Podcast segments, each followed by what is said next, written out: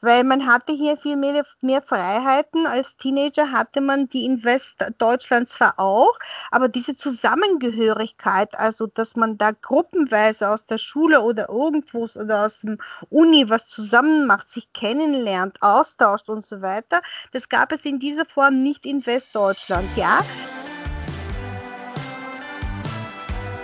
Здравейте und willkommen bei Bulgarien, der Podcast. Mein Name ist Sibiwa Tasheva und in diesem Podcast möchte ich einen Einblick in ein Bulgarien jenseits der Klischees verschaffen.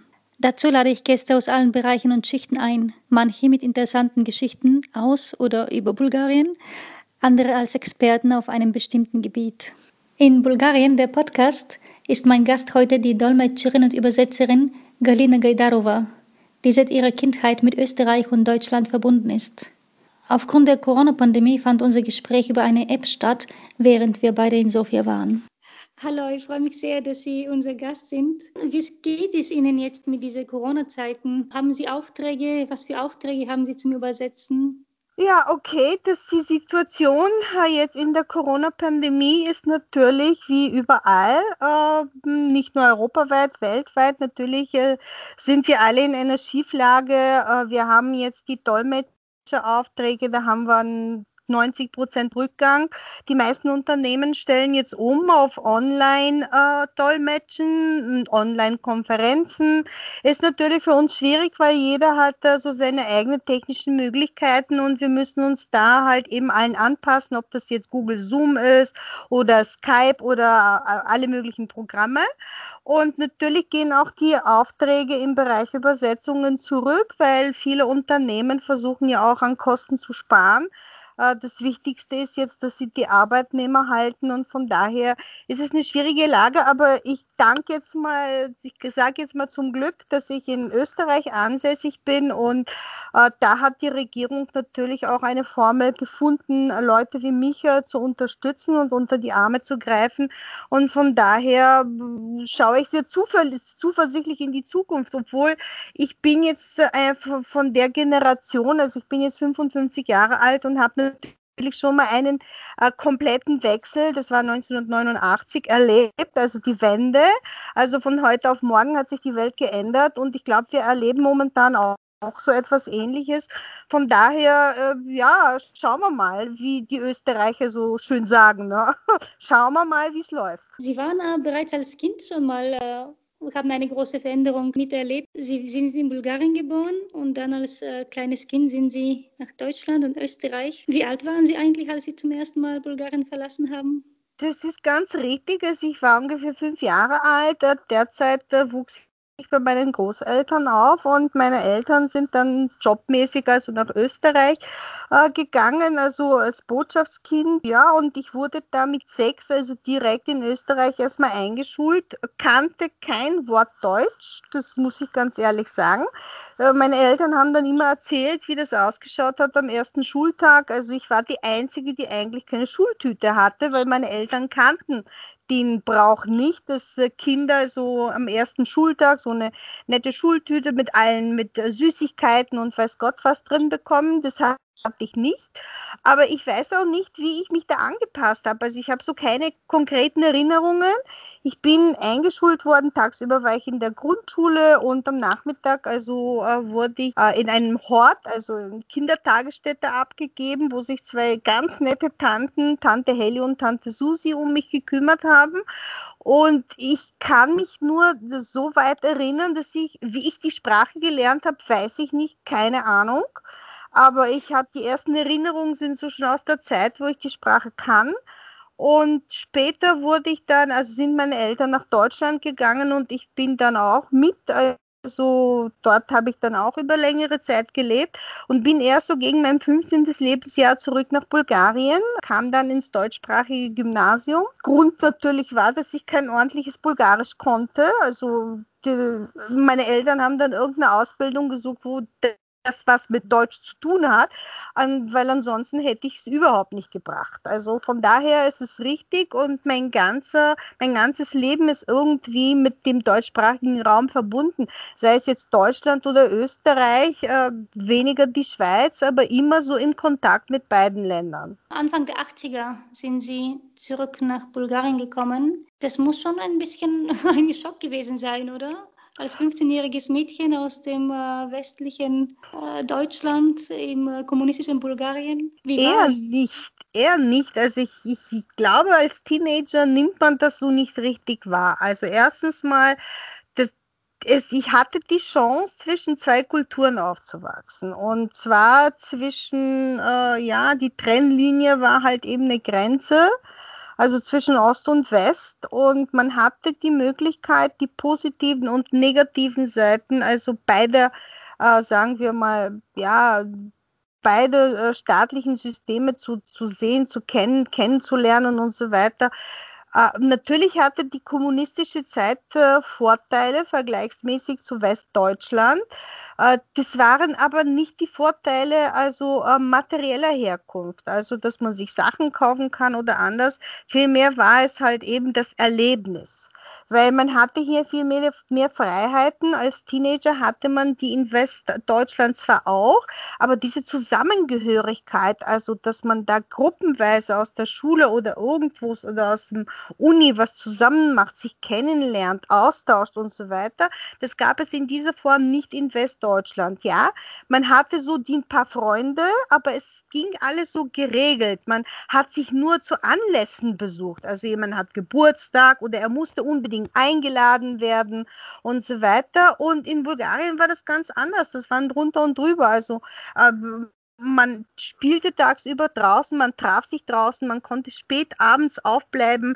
Ähm, meine Eltern hatten keine Panik, wenn ich nicht um 10 Uhr nach Hause bin, weil die Kriminalität Rate war ja so gering.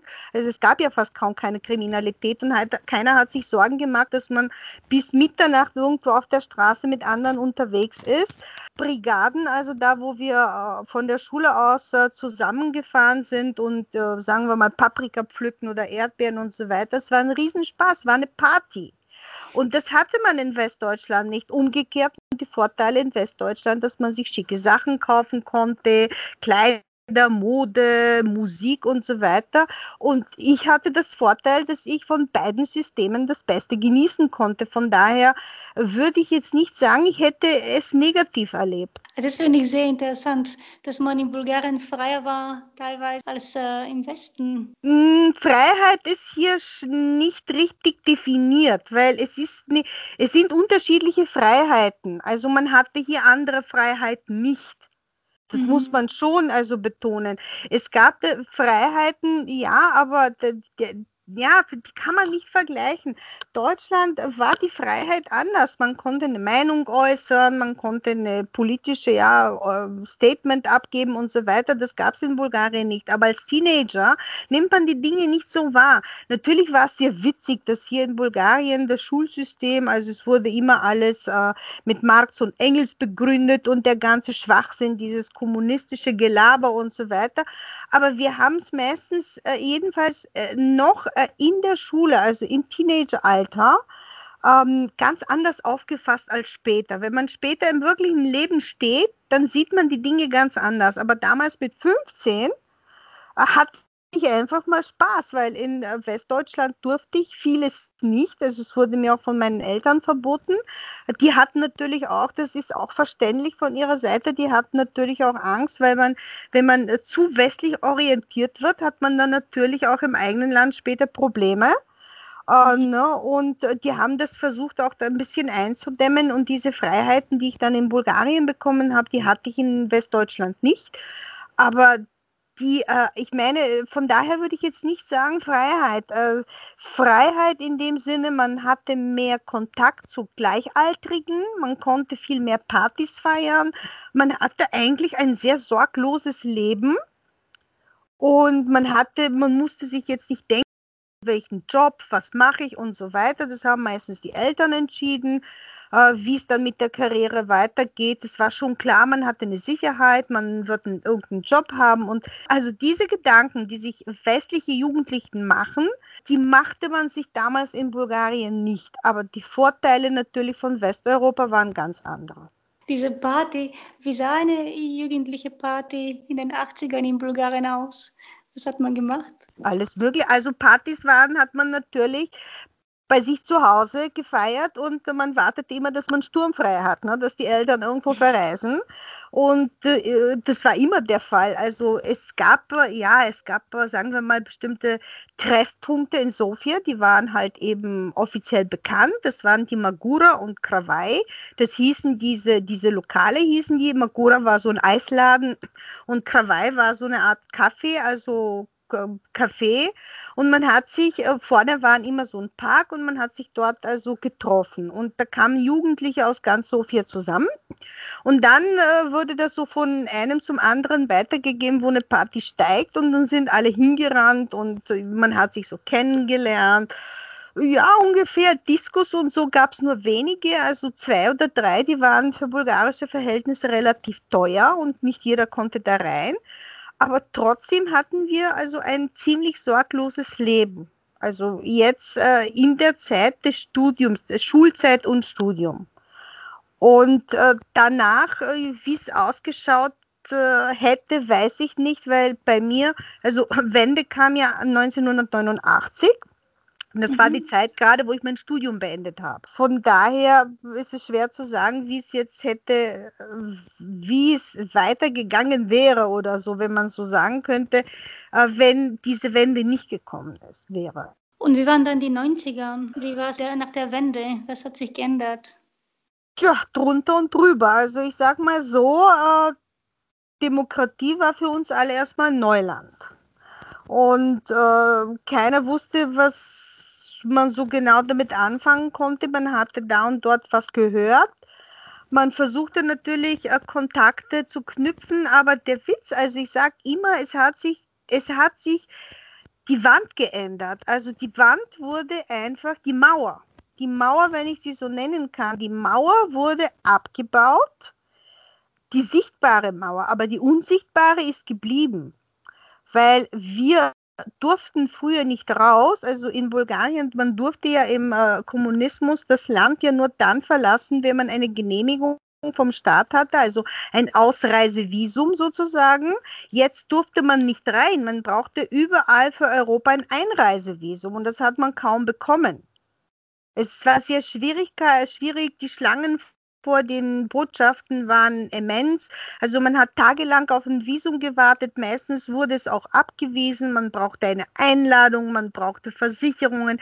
Das war wurscht, ob man eigentlich gut gebildet war, ob man, äh, sagen wir mal, die Geld, die Mittel, die Finanzmittel dafür hatte, ins Ausland zu gehen. Also auf einmal hat gedreht. Also bis von 1989 bis 2000 war es wahnsinnig schwierig, ein Visum für Westeuropa, auch für Griechenland, egal wo, zu bekommen. Und Reisen war wirklich mit äh, enormen Schwierigkeiten verbunden. Also ein Schengen Visum zu bekommen, war wie ein Sechs am Lotto. Sie haben in den 90er Jahren äh, nicht nur als Übersetzerin und Dolmetscherin gearbeitet, sondern auch als, als Reiseleiterin. Was waren das für Touristen, die nach Bulgarien kamen? Ja, die Reiseleitung, die, also ich habe ja erstmal in Bulgarien ein Germanistikstudium gemacht und wurde ja zur Dolmetscherin und Übersetzerin eigentlich ausgebildet. Und normalerweise sollte das ja auch meine berufliche Laufbahn sein. Ich habe damit auch begonnen, noch während des Studiums und äh, im Rahmen des Studiums bin ich aber zufällig so in den Jagdtourismus reingeschneit weil eine Kollegin, Studie, Studienkollegin von mir, also die konnte eine Gruppe nicht übernehmen, hat mich gefragt, ob ich es machen kann, hatte keine Ahnung, was da auf mich zukommt und habe dann irgendwann damit begonnen, nur äh, noch in der Zeit des Kommunismus. Und der Vorteil war, dass Jäger, die Jäger, die nach Bulgarien kamen, das waren ja Westdeutsche. Westdeutsche, Österreicher, Südtiroler, also alles Leute aus dem Westen. Und ja, die trinken super, weil ich habe bei einer Gruppe Minimum Trinkgeld von 100 Mark damals bekommen. Das war ja wahnsinnig viel. Das ist jetzt, wenn sie jetzt 1000 Euro bekommen würden als Trinkgeld, also so vergleichsmäßig und äh, habe dann ähm, nach der Wende also beide Jobs gemacht, Reiseleitung und Reiseführerin, auch für Gruppen, also so Rundreisen und dann auch den Dolmetscherberuf. Das Problem war natürlich, dass der Dolmetscherberuf dieser Zeit komplett unterbezahlt war. Man hat nichts verdient umgekehrt aber dafür in der Reisebranche. Und so hat es ja es gekommen, dass ich dann langsam und langsam immer mehr für die Reisebranche tätig war.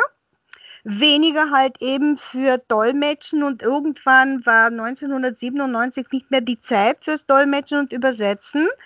Und ich habe dann nur Reisen gemacht, äh, habe dann erstmal den Dolmetscherberuf äh, auf Eis gelegt und ihn erst wieder 2010 aufgenommen. Und die Reisende, was fanden Sie in Bulgarien interessant? Was hat Sie überrascht? Naja, sagen wir mal so, äh, überrascht hat sie erstmal die bulgarische Kultur und die Sehenswürdigkeiten. Das, ist, das Interessante ist dass die meisten ja überhaupt keine Ahnung von Bulgarien haben. Die, die kennen Bulgarien nicht.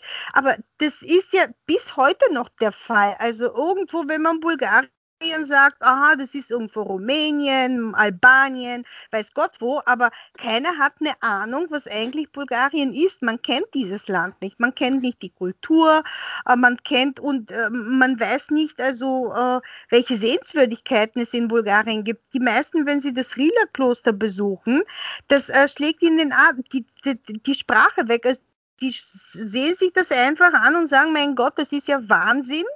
Ich hatte keine Ahnung. Und das erlebe ich immer und immer. Also wenn äh, Leute aus dem Westen, und nicht nur jetzt aus dem Westen, generell aus Europa, wenn sie Bulgarien besuchen, also Ausländer, dann merkt man, wie wenig sie über dieses Land wissen. Es wird äh, irgend, das, ich glaube, das haben wir aber auch den Medien in äh, Westeuropa zu verdanken, weil Bulgarien wird dann immer so abgesogen, naja, ähm, wie nennt man das? Äh, das Arm, Armenviertel, nee, das, äh, der Hinterhof Europas oder ja, das äh, Ghetto und so weiter. Wir sind das äh, Armenviertel Europas, weiß Gott was. Und die Leute verbinden es nur mit halt eben Roma, mit Armut, Korruption und so weiter halt eben nur, haben nur ein negatives Bild von diesem Land, aber kennen das Positive hier nicht. Und viele, die dann nach Bulgarien kommen, also die kommen dann auch wieder. Also die meisten Leute sind Wiederkehrer. Sie äh, lernen äh, das Land per Zufall kennen. Aber wenn sie es einmal kennengelernt haben, dann kehren sie immer wieder zurück. Was finden Sie ist das, was die Leute dazu bringt, zurückzukommen?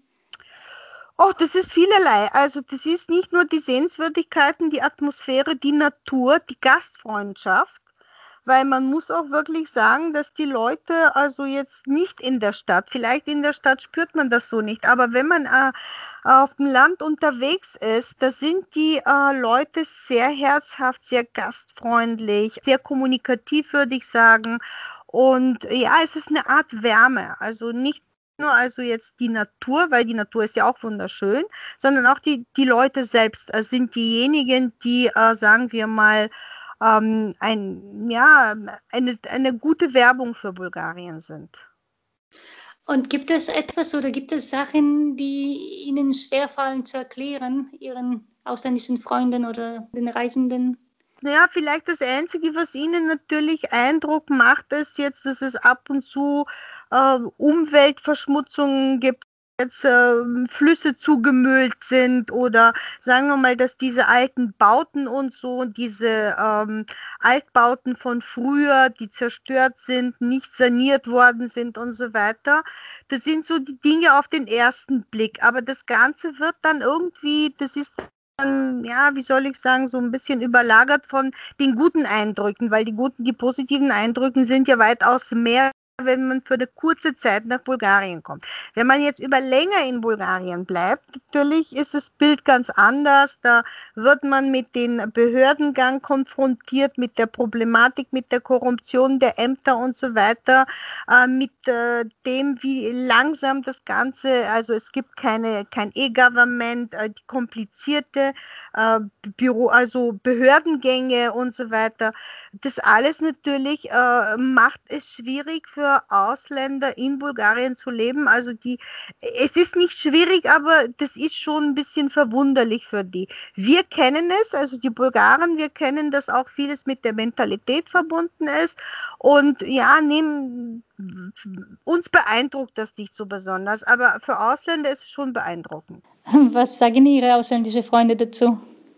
Mittlerweile haben die selber auch ähm, ja, sich daran gewöhnt, weil man muss auch schon sagen, Bulgarien hat seine Vorteile für Ausländer, auch wegen den geringen Nebenkosten. Also Lebenshaltungskosten sind ja in Bulgarien sehr gering und die meisten Ausländer, Ausländer sind ja Gutverdiener in Bulgarien. Von daher leben sie in Bulgarien ganz gut. Also sie können ein sehr gutes Leben, dadurch ja auch Zugang äh, zu den Top-Restaurants haben, auch zu Kultur, kulturellen lokalen Städten und so weiter. Also sie leben in einer anderen, ja, wie soll ich, der, das Umfeld ist anders für die.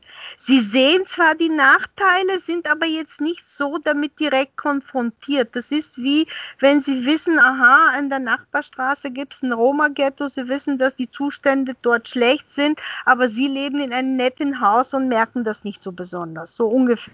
Ja. Was ist das, glauben Sie, was die Bulgaren den Deutschen oder den Österreicher beibringen können? Was kann man im Westen von uns lernen? Gute Frage. Ja, was kann man eigentlich von uns lernen? Sagen wir mal, das Leben mehr zu genießen. Einfach von heute auf morgen, äh, ja, heute zu leben sozusagen, sich nicht so viele Gedanken Zukunft zu machen, in, in Österreich, in Deutschland, insbesondere in Deutschland, ist alles so geordnet, das ist wie eine Apotheke. Alles hat seine, seinen Platz, die Ordnung und so weiter. Und wenn Sie nach Bulgarien kommen, das ist, kommen das Südland, das ist chaotisch. Äh, das, ein, das, ist, das muss ich auch mal erzählen das ist Mentalität, aber das spricht sehr viel für die Bulgaren. Also immer wenn ich jetzt ähm, Deutsche oder Österreicher begleite und in Bulgarien und die machen dann mit irgendeiner bulgarischen Behörde, mit einem Direktor oder mit einem Geschäftsmann und so weiter und die vereinbaren einen Termin. Ähm, äh, wenn man sagt, okay, wir treffen uns nächstes Mal äh, in zehn Tage am 12. Dezember um 10 Uhr, dann ist es fix, ein fixer Termin für den Deutschen oder für den Österreicher. Ne? Der weiß dann, aha, von dem Moment an ist es klar geregelt, wir treffen uns am 12. um 10 Uhr. Und da gibt es kein Wenn und Aber, das ist fix. Der Bulgare sagt dann, meistens gibt es einen Spruch, der sagt, wir treffen uns am 12. um 10 Uhr, aber wir telefonieren nochmal.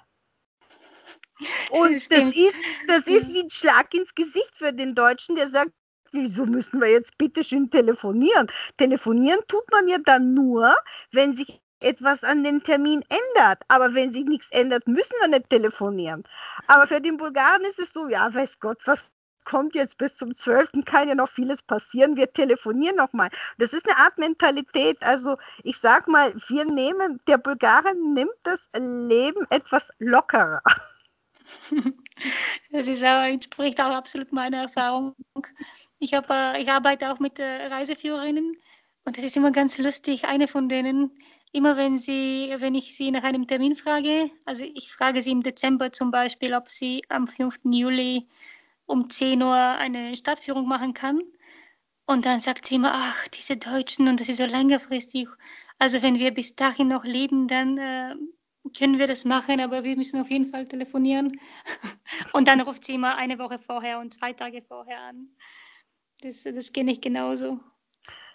Das ist richtig, also das ist zum Beispiel, aber das ist auch mit der Mentalität verbunden. Also ich muss dann immer Deutschen erklären, das hat jetzt nichts damit zu tun, dass er, dass äh, man diesen Termin nicht ernst nimmt oder einfach, dass dieser Termin unwichtig ist und so weiter, sondern es ist einfach so eine Art, es ist ein Spruch und äh, natürlich telefoniert man dann. Äh, diese Denkensweise, die gibt es in Deutschland, in Österreich nicht. Ein Termin ist ein Termin.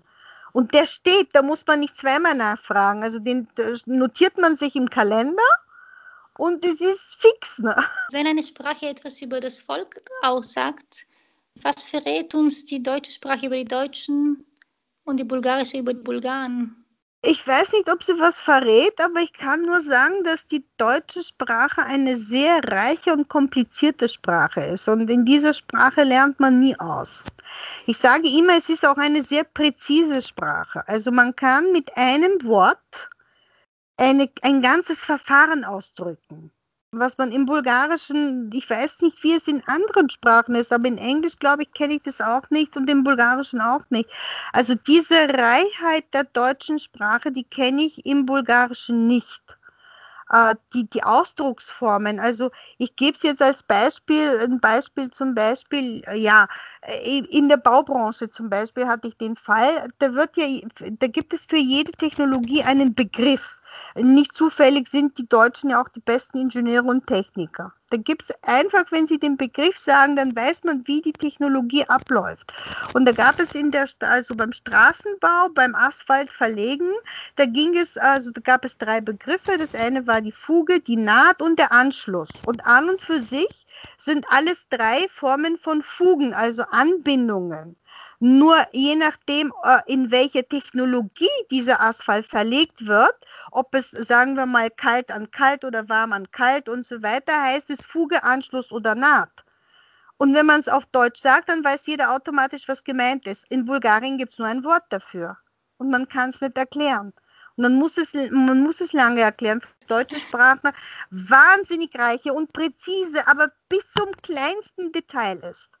Ja, von daher kommt ja auch vielleicht die deutsche Ordnung. Ich meine, ist Ordnung muss sein. Also der Begriff, das muss jetzt mal erklärt werden. Ne? Und dann hat man, und diese zusammengesetzten äh, Substantive, die machen auch einen Wahnsinn, weil da kann man alles Mögliche zusammensetzen. Und diese, äh, sagen wir mal, dieses Instrument, dieses Werkzeug hat man im Bulgarischen nicht. Was ist Ihr Lieblingsessen in Bulgarien? Oh, alles Mögliche. Also die Salate. Ich, ich äh, bin ja Vegetarierin und esse Fleisch, eher, also ja, vielleicht ab und zu mal Fisch, aber die Salate, also die, die, sagen wir mal, die bulgarische Küche ist ja sehr reich an Gemüse, Obst, Gemüse und vor allem äh, gekochte Speisen mit Gemüse das, was mir eigentlich in Deutschland fehlt. Also in Deutschland gehört Fleisch erstmal dazu, na, ohne Fleisch läuft nichts.